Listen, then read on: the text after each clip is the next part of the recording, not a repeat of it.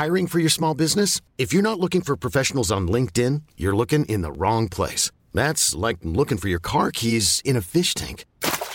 LinkedIn helps you hire professionals you can't find anywhere else, even those who aren't actively searching for a new job but might be open to the perfect role. In a given month, over 70% of LinkedIn users don't even visit other leading job sites. So start looking in the right place. With LinkedIn, you can hire professionals like a professional. Post your free job on linkedin.com slash achieve today. Salut, c'est Victoire Tuaillon. Ces derniers mois, avec mon équipe, on a travaillé sur une série exceptionnelle. Ça s'appelle 20 milieux sous ma chair. L'autrice, Caroline Potier, a exhumé des cassettes audio qu'elle enregistrait pour sa meilleure amie lorsqu'elles étaient ados et qu'elle traversait l'enfer, les violences que lui infligeait son père. À partir de son histoire, Caroline Potier, devenue journaliste, a mené l'enquête. Comment on pourrait éradiquer l'inceste? C'est beau, c'est intelligent, c'est bouleversant, et je pèse mes mots, c'est d'utilité publique. Pour continuer à sortir de l'océan du déni, écoutez 20 milieux sous ma chair, dans le cœur sur la table.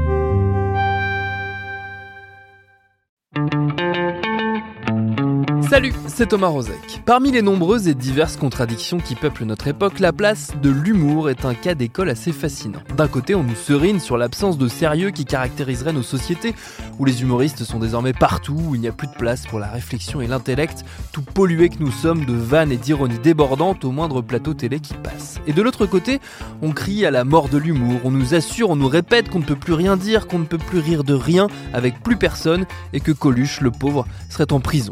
Allez comprendre. Ce qui est sûr, c'est que la pratique concrète de l'humour, celle qui se fait sur scène, seule selon les règles très anciennes du stand-up, elle se porte plutôt bien et suscite de plus en plus de vocations. Mais comment débute-t-on dans cet univers très codifié? Comment vit-on de l'humour? Et puis comment fait-on entendre sa voix sans se faire au passage piquer ses blagues par de plus gros que nous? Toutes ces questions, elles sont au cœur de notre toute nouvelle série, elle s'appelle Bande de rigolos, elle est signée Anouk Perry et Louise Petrouchka, et le premier des quatre épisodes qui la composent arrive tout de suite. Bienvenue dans Programme B.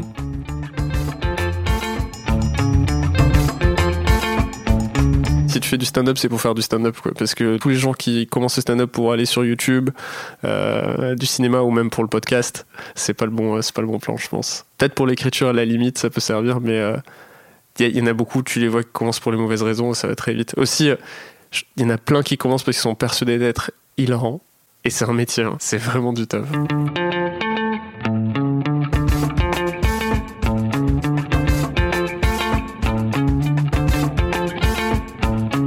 J'ai entendu parler pour la première fois du stand-up il y a peut-être 5 ou 6 ans.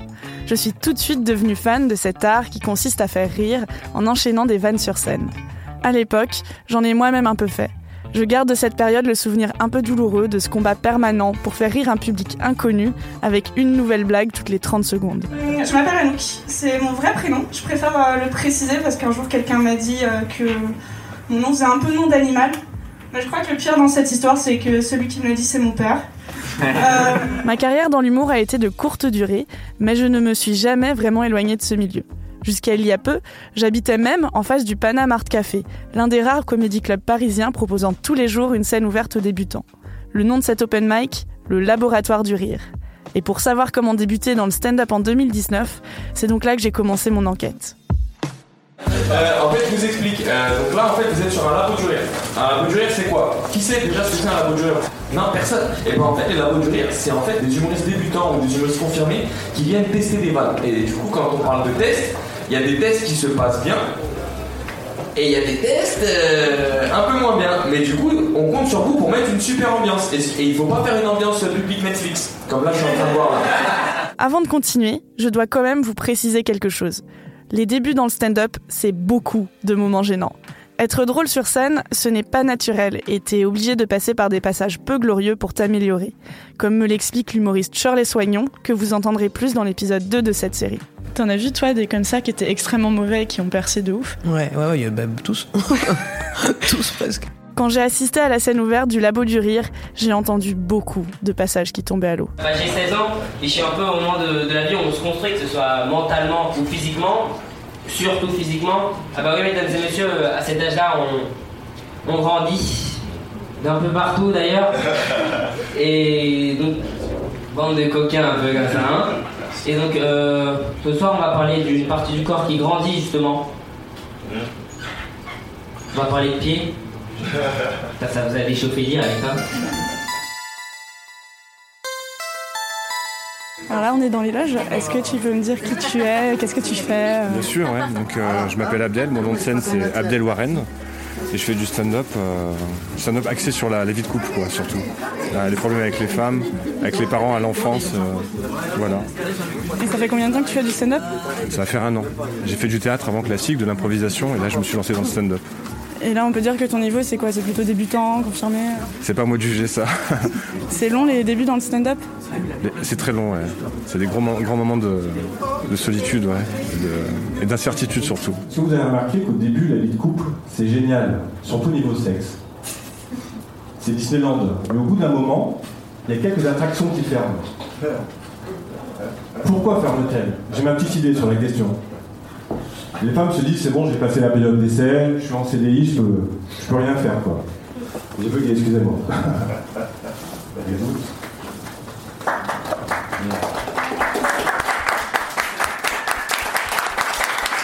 Merci, excusez-moi, merci, excusez-moi. Je reviens sur le suivant. En terminale, j'étais puceau. J'avais 23 ans. Comment ça s'est passé ton passage? J'ai un peu euh, loupé mon texte, ce qui m'a rajouté du stress. Le format 4 minutes 30, c'est un peu. euh, donc il faut aller vite, quoi. Il faut enchaîner les vannes et c'est un peu dur. Voilà. Le plus dur, c'est que euh, dans notre cerveau, on doit choisir les vannes qui ont le plus d'impact en un temps le plus court. Et ce qui a fait, ça fait une grosse gymnastique et ça fait un peu bugger, mais je pense que c'est pas, c'est pas une bonne méthode à, à choisir. Tu vas souvent au labo? Voilà, bon, non, c'est la première fois. Moi, je suis, je suis Montpellierin, je suis monté ici pour les vacances et j'ai demandé à faire la scène ouverte. Ça se passe comment à Montpellier quand tu veux te lancer? C'est un peu plus compliqué, il y a moins de scènes ouvertes qu'à Paris, c'est sûr. Ici, c'est, on peut en faire 5 dans la, dans la soirée. En Montpellier, c'est, ouais, c'est plus la sélection naturelle, il y en a 2-3. donc, euh, Il y a deux trois scènes ouvertes? Ouais, 2-3, et encore, je suis gentil. Ouais. Ouais, par mois, même. c'est compliqué.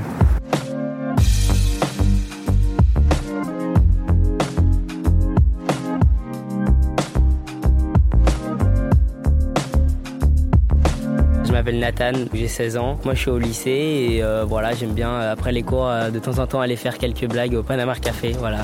Ça fait combien de temps que tu fais du stand-up J'ai songé euh, depuis que j'ai 14 ans. Et j'ai commencé à 15 ans. Et euh, les premières scènes c'était vraiment pas fameux mais euh, faire rire les gens c'est ce que je préfère le, le plus au monde. Donc euh, j'ai continué j'ai continué.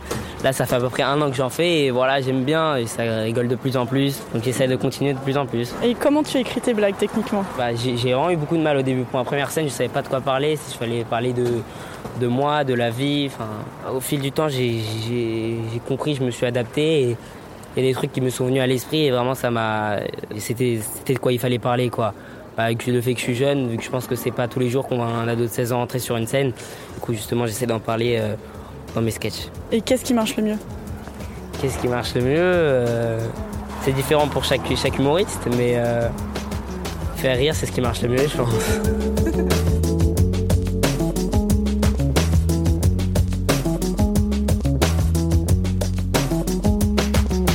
En plus de leur niveau très faible, les humoristes en herbe sont souvent confrontés à une autre difficulté. Le public qui vient assister à leurs prestations est souvent très peu nombreux. Pour éviter la salle vide, on demande même aux apprentis stand-uppers de venir accompagnés de personnes qui resteront dans le public.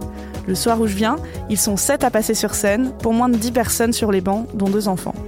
Je m'appelle Romaric Béné, j'ai 37 ans, euh, je suis pseudo-humoriste, c'était ma première scène aujourd'hui, mon premier stand-up. Moi j'aime bien me grimer, j'aime bien faire marrer les gens, euh, on essaye.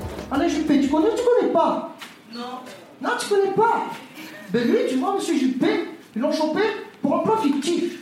Alors le mec, il a pris 14 ans avec sursis, un an d'inéligibilité. Puis après, quand ça, il est revenu. Puis il a retrouvé son fauteuil de maire à la mairie de Bordeaux. Et puis il est devenu successivement, c'est dur à dire ça, hein, successivement. Donc il est devenu successivement ministre de l'État, de l'écologie, de la défense, C'était cool, c'était un petit peu rapide, donc euh, bon, bah, il faut aller vite. Après les gens, il faut qu'ils arrivent le temps d'absorber les vannes, euh, si elles arrivent les unes derrière les autres. Quand je suis arrivé, j'ai vu deux enfants et vu que dedans il y a des mots un peu comme pédophile, sodomie. Je savais pas si ça allait passer ou pas, mais de toute façon j'avais pas le choix parce que si je le disais pas, bah, j'ai niqué mon sketch. Mais bon, ça va, ils ont pas l'air d'être choqués. J'ai vu que la maman rigolait, euh, donc je pense que ça a été.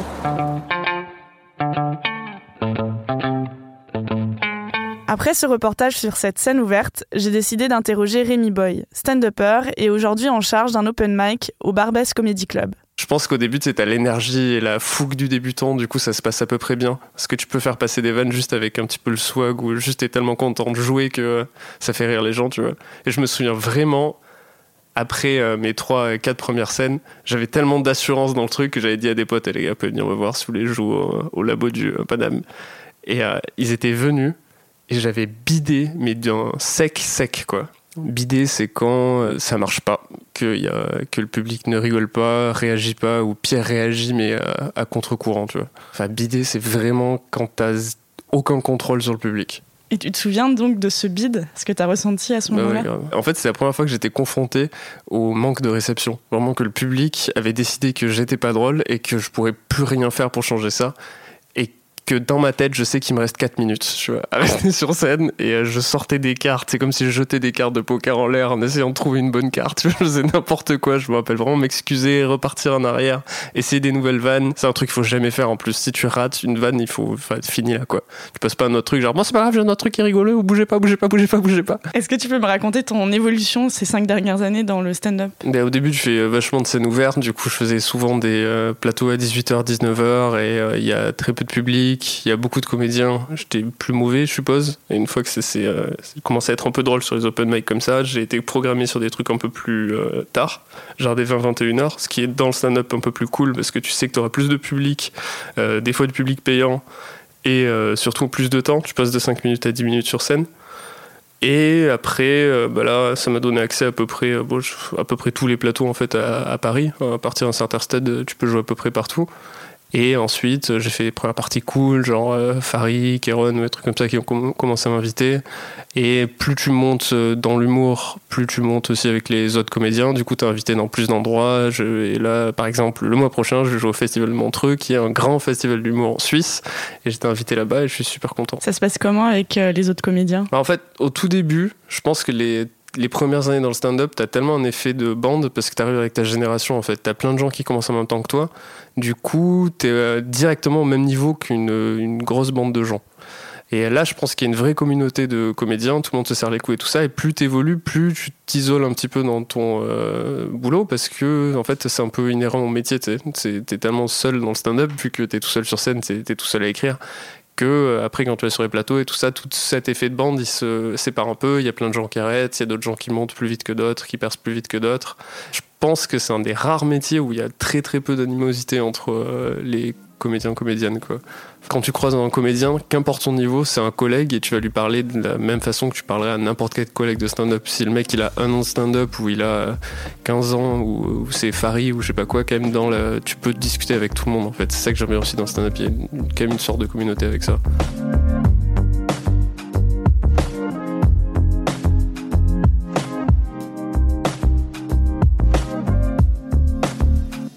Et euh, ça faisait super longtemps que j'avais pas regardé Fort Boyard et en fait il y a un truc qui m'a choqué, je sais pas si la fièvre ou pas. Extrait d'un passage de Rémi Boy en 2015 après un an de stand-up. En regardant Fort Boyard, je me suis dit en fait Fort Boyard c'est France 2 qui met des stars dans un fort et ensuite pendant une heure France 2 va faire tout ce qu'il peut pour empêcher ces stars de gagner de l'argent pour des handicapés en fait. Et je trouve ça vachement dur parce qu'en plus ils engagent des gens, il y a des gens qui travaillent pour Fort Boyard et c'est des experts dans des sports extrêmement chelous pour faire perdre ces pauvres petits handicapés quoi.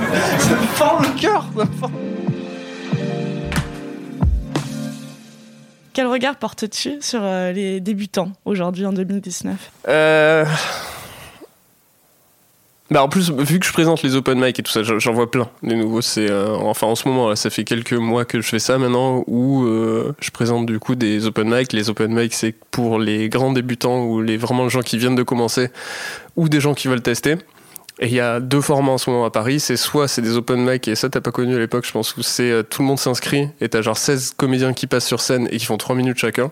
Souvent, les 16 comédiens qui sont inscrits, c'est aussi les 16 du public.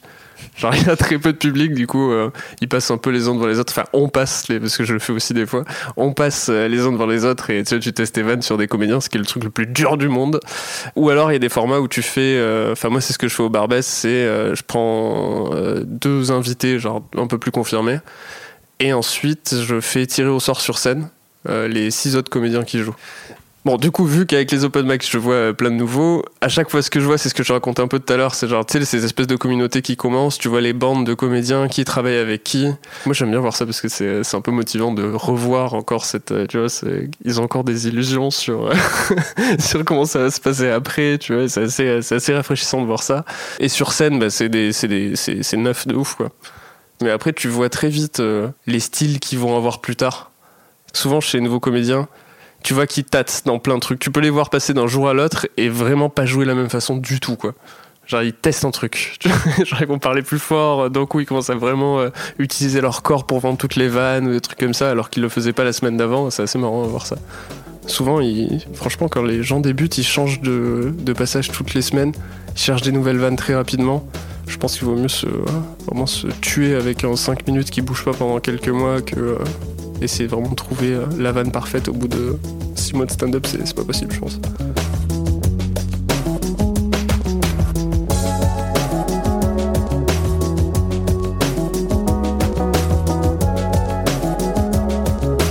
Vous vous dites peut-être, après ce premier épisode, que je ne vous ai pas donné les clés en main pour vous lancer dans le stand-up aujourd'hui. Le truc, c'est que tous les stand-uppers que j'ai rencontrés m'ont dit la même chose. Il n'y a pas de parcours type. Beaucoup passent par les scènes ouvertes, mais j'ai déjà croisé des humoristes qui avaient directement commencé par un spectacle d'une heure. En revanche, un point commun lie une grande partie des stand-uppers. La galère pour s'en sortir et réussir à en vivre.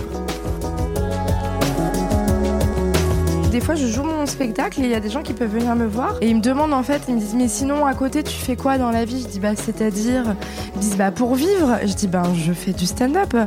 Et en fait, euh, ouais pour eux c'est pas un métier en fait, c'est une passion. C'est pour ça qu'il y a beaucoup de gens qui, qui aiment pas trop payer quand ils vont voir des spectacles et qui sont contents d'aller voir des spectacles au chapeau parce qu'ils disent bah de toute façon c'est pas un métier, c'est une passion, on va quand même pas les payer parce qu'ils ont écrit quoi. La suite au prochain épisode.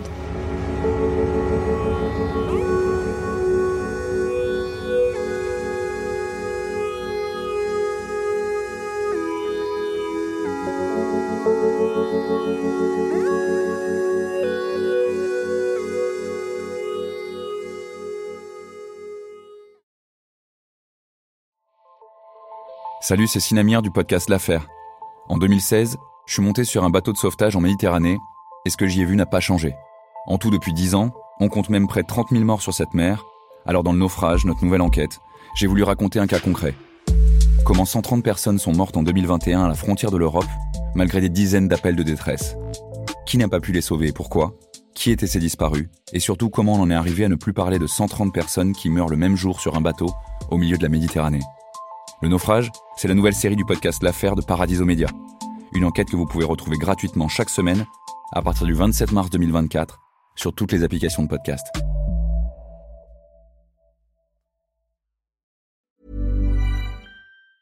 Planning for your next trip? Elevate your travel style with Quince. Quince has all the jet setting essentials you'll want for your next getaway, like European linen, premium luggage options, buttery soft Italian leather bags, and so much more. And it's all priced at 50 to 80% less than similar brands. Plus, Quince only works with factories that use safe and ethical manufacturing practices. Pack your bags with high-quality essentials you'll be wearing for vacations to come with Quince. Go to quince.com slash trip for free shipping and 365-day returns.